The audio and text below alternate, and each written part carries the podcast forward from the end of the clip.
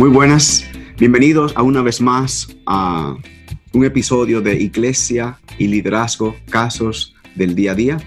Como de costumbre estoy aquí con ustedes, pero en esta ocasión mi amigo y mi hermano Giancarlo Montemayor no podrá acompañarnos, pero yo hoy tengo un invitado muy especial, a un querido hermano, una persona muy cercana, a la cual es respeto y quiero mucho, el pastor Otto Sánchez, el pastor principal de la iglesia Bautista Osama y presidente del seminario eh, Bautista Dominicano y también eh, presidente del ministerio ESER en la República Dominicana y en diferentes países de América Latina y en diferentes estados de Estados Unidos. Yo sé que lo tienen en Tampa, lo tienen en, en Georgia y en otro lugar en Estados Unidos.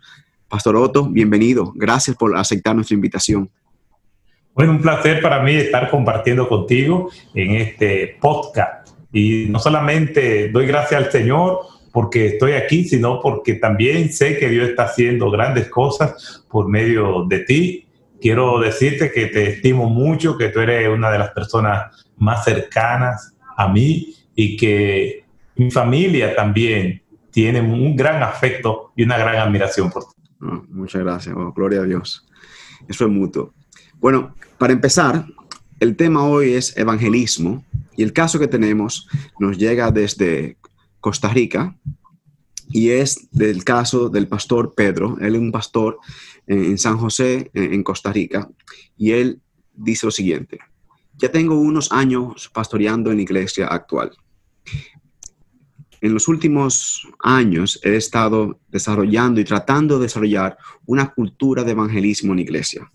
Tenemos talleres al año, tenemos varias conferencias evangelísticas, tenemos programas durante eh, todo eh, el, año para que la gente evangelice, pero no, vea, no vemos motivación.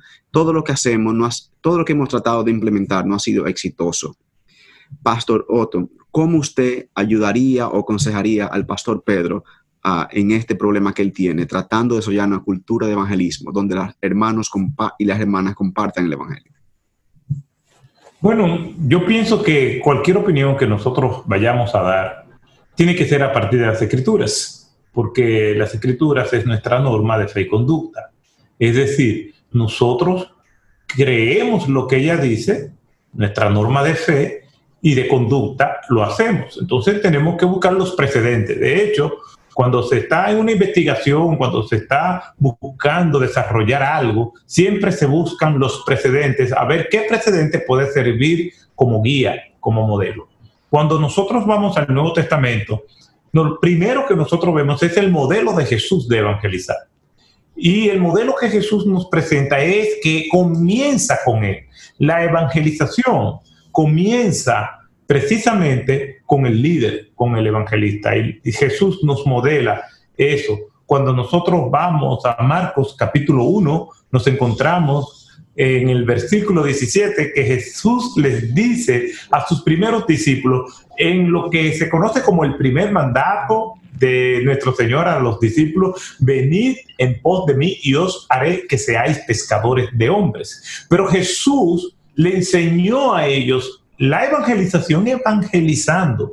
Nosotros vamos a ver a Jesús constantemente recorriendo las aldeas y las ciudades proclamando el evangelio. Jesús dice, yo vine a buscar y a salvar lo que se había perdido. Entonces, mi querido amigo Pedro, lo primero que yo le diría, no sé las complejidades ni cuánto tiempo usted tiene eh, llevando a la iglesia por el camino de la evangelización, pero usted tiene que ser el modelo de evangelismo. Usted tiene que ser el primero que salga a evangelizar. Si no encuentra a nadie que lo acompañe, pues debe salir usted solo y tiene que tener la evangelización como un estilo de vida. Muchas veces creemos y creo que limitamos el evangelismo cuando lo circunscribimos a un programa de una iglesia. Y más que eso, el evangelismo es un estilo de vida. De hecho, Mateo capítulo 28, lo que conocemos como la gran comisión, desde el versículo 16 al 20, pero realmente es a partir de los versículos 18 al 20, que nos dice, por tanto, id y hacer discípulos de todas las naciones Entonces, ahí cuando el Nuevo Testamento, nuestro Señor Jesucristo hablando, nos da ese mandato, lo que nos está diciendo literalmente, mientras van, hagan discípulos de todas las naciones. Es decir, el evangelismo es un estilo de vida. Donde quiera que nosotros estemos, debemos evangelizar. Probablemente yo les daría un consejo adicional y es que haga un énfasis en el estilo de evangelismo como forma de vida, no necesariamente como un ministerio de la iglesia que las personas evangelicen en sus hogares, en sus vecindarios, en sus centros de estudios y de trabajo, cosas como esas. Pero una pregunta que pueda ser contestada con una respuesta así, concisa y rápida, es esta. Número uno, que debemos modelarle nosotros lo que es el evangelismo, evangelizando, aunque nadie más lo haga. Y número dos, enfatizar el hecho de que es un estilo de vida, no tanto un programa de una iglesia. Excelente. O sea, dos cosas que, que, que usted señala. Primero, cuando dice cuando él salga, o sea, y, resume eso como modelando. O sea, el líder debe modelar la, la, cultura que él quiere ver en la iglesia, en la congregación. Básicamente, tú estarías afirmando que un líder que no evangeliza no va a dirigir a la iglesia que sea evangelista. ¿Podríamos decir eso?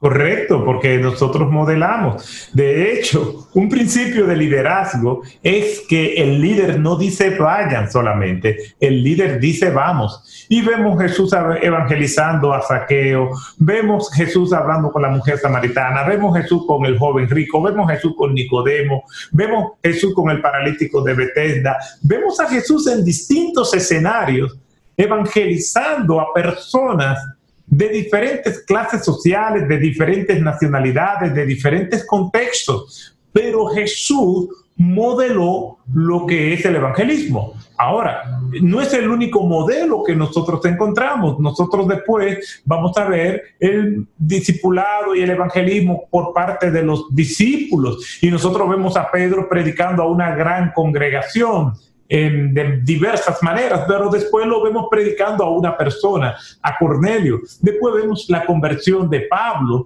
y Pablo pues es un evangelista activo. Vemos a Felipe evangelizando a multitudes en la ciudad de Samaria y después lo vemos evangelizando a una sola persona en el desierto. Quiere decir que nosotros vamos a encontrar mm. varios modelos pero todos esos modelos nos indican la variedad de evangelismo que hay. No solamente limitarnos a que es un programa de una iglesia y tocar puerta por puerta.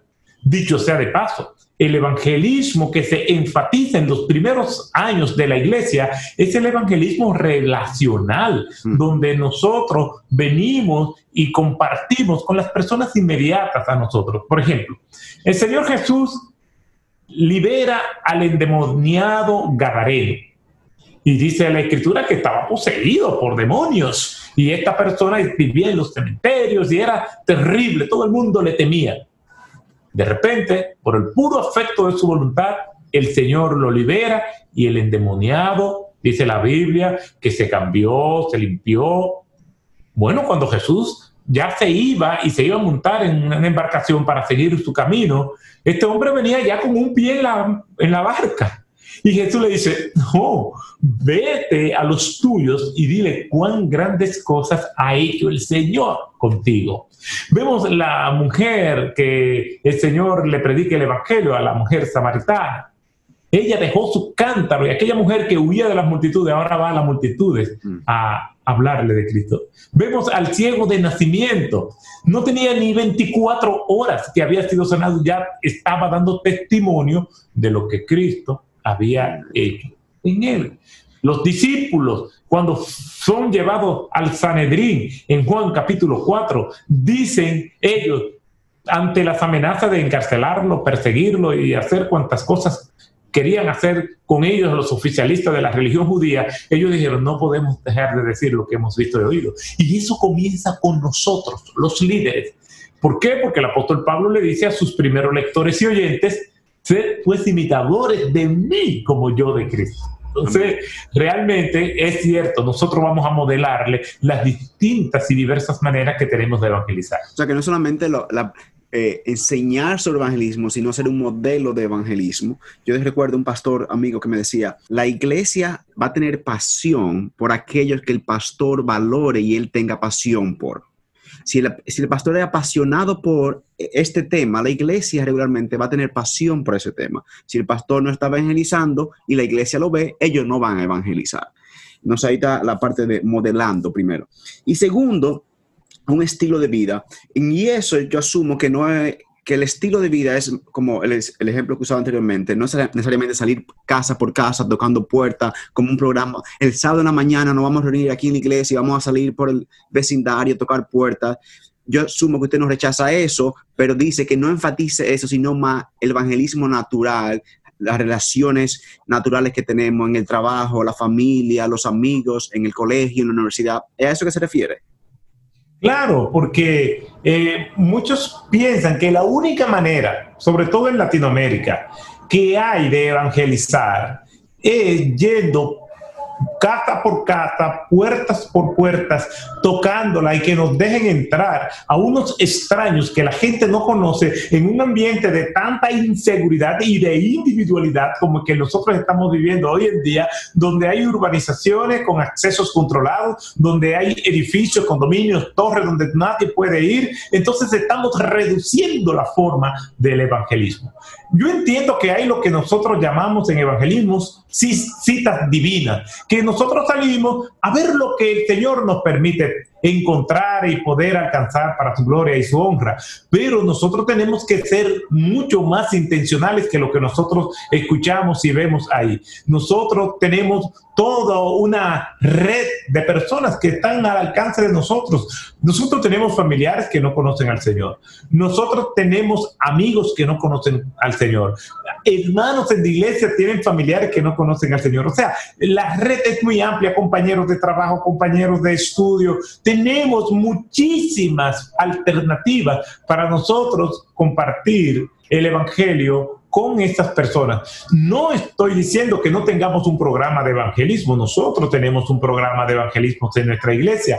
Lo que quiero decir es que tenemos una cantera de oportunidades que estamos desaprovechando por solamente limitarlo a una estrategia de evangelismo por medio de un programa que tenemos en la iglesia, cuando nosotros tenemos muchísimos vehículos para llegar a estas personas que no conocen al Señor. Entonces, lo que tenemos que pedirle al Señor, que nos oportunidad, que nosotros podamos hacer un banco de datos de todos los contactos, de todas las personas, comenzar a orar por ellos, para que entonces el Señor nos abra puertas para llegar a estas personas. No podemos descartar el rol de la oración en todo esto. ¿Por qué? Porque el Señor estaba preparando a Cornelio para recibir a Pedro y el Señor estaba preparando a Pedro para recibir a Cornelio. No podemos descartar la soberanía, al contrario, es imprescindible la soberanía y la acción de Dios en todo esto. Entonces nosotros tenemos que evangelizar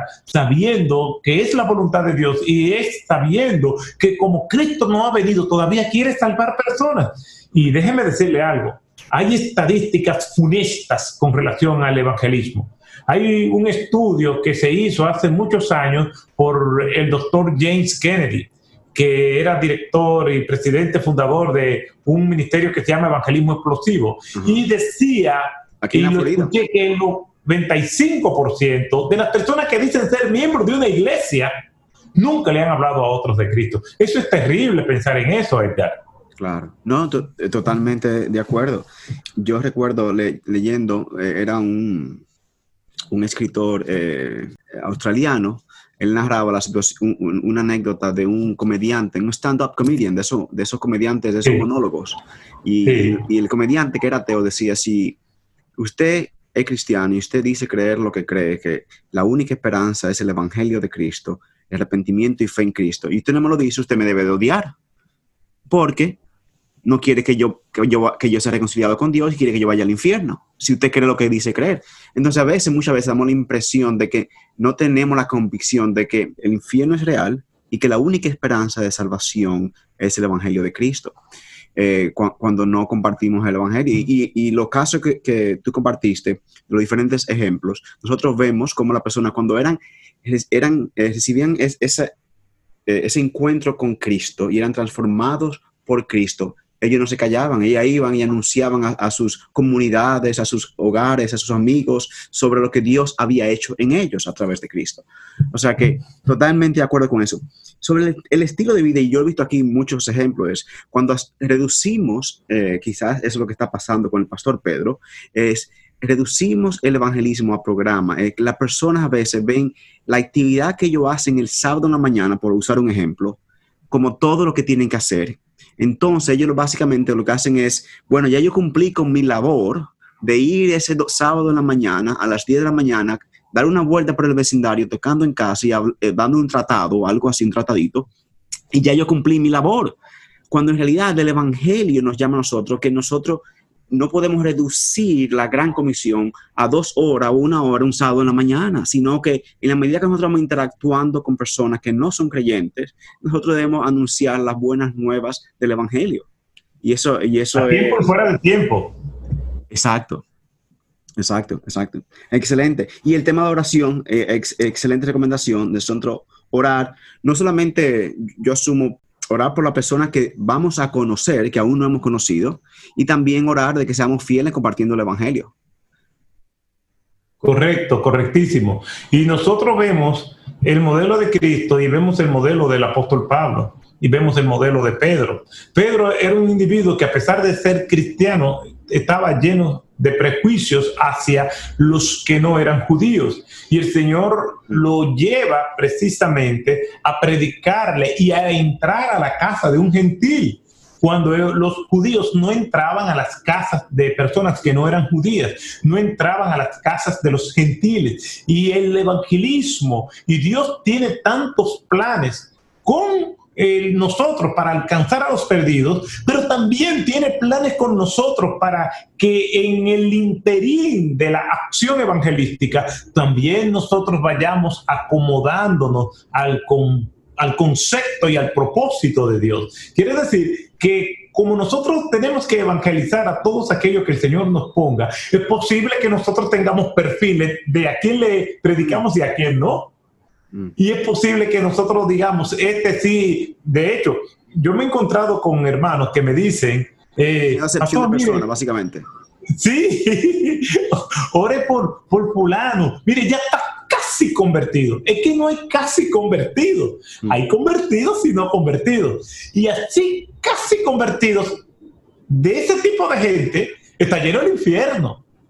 Yo recuerdo un poema del poeta nicaragüense Rubén Darío que decía, casi, casi me quisiste, casi, casi te he querido. Si no fuera por el casi, casi, casi me caso contigo. El casi es una brecha. No podemos limitar a Dios. Nosotros podemos decir, esa persona está abierta al Evangelio, esa persona eh, está respondiendo bien, pero así como nosotros vemos que hay una persona que está abierta al Evangelio, podemos encontrar a una persona que se vea hostil y como quiera, Dios nos puede llevar hasta esa persona a predicar el Evangelio. Por esto vemos el apóstol Pablo que no desaprovechaba oportunidad a quien fuera, a los oficialistas de la religión judía, a la Corte Suprema de los Judíos, en la Corte Real, se le evangelizó a los gobernadores, Félix, A los militares, Claudio Licia, evangelizó al rey Agripa, evangelizó a las personas que lo recibieron en la isla de Malta, personas eh, normales, a todo el mundo. El apóstol Pablo le predicó el evangelio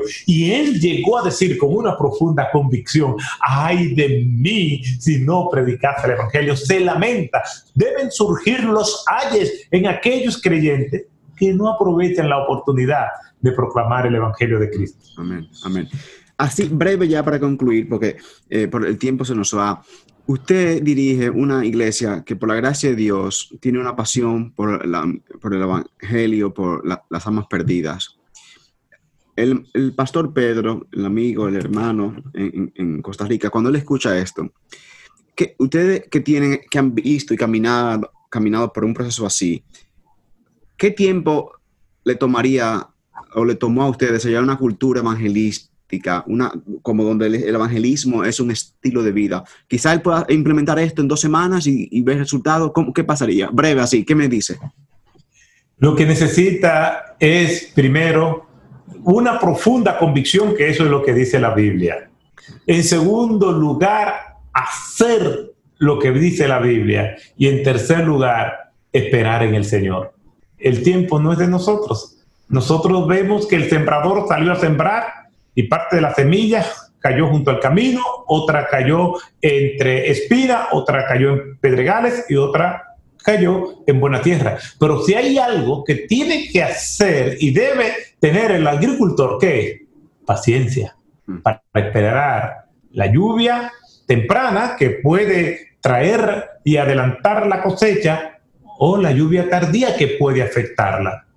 Lo único que tenemos que tener claro es que nosotros tenemos que ser obedientes al Señor. El apóstol Pablo dice, yo regué, Apolo sembró, pero el crecimiento lo da Dios.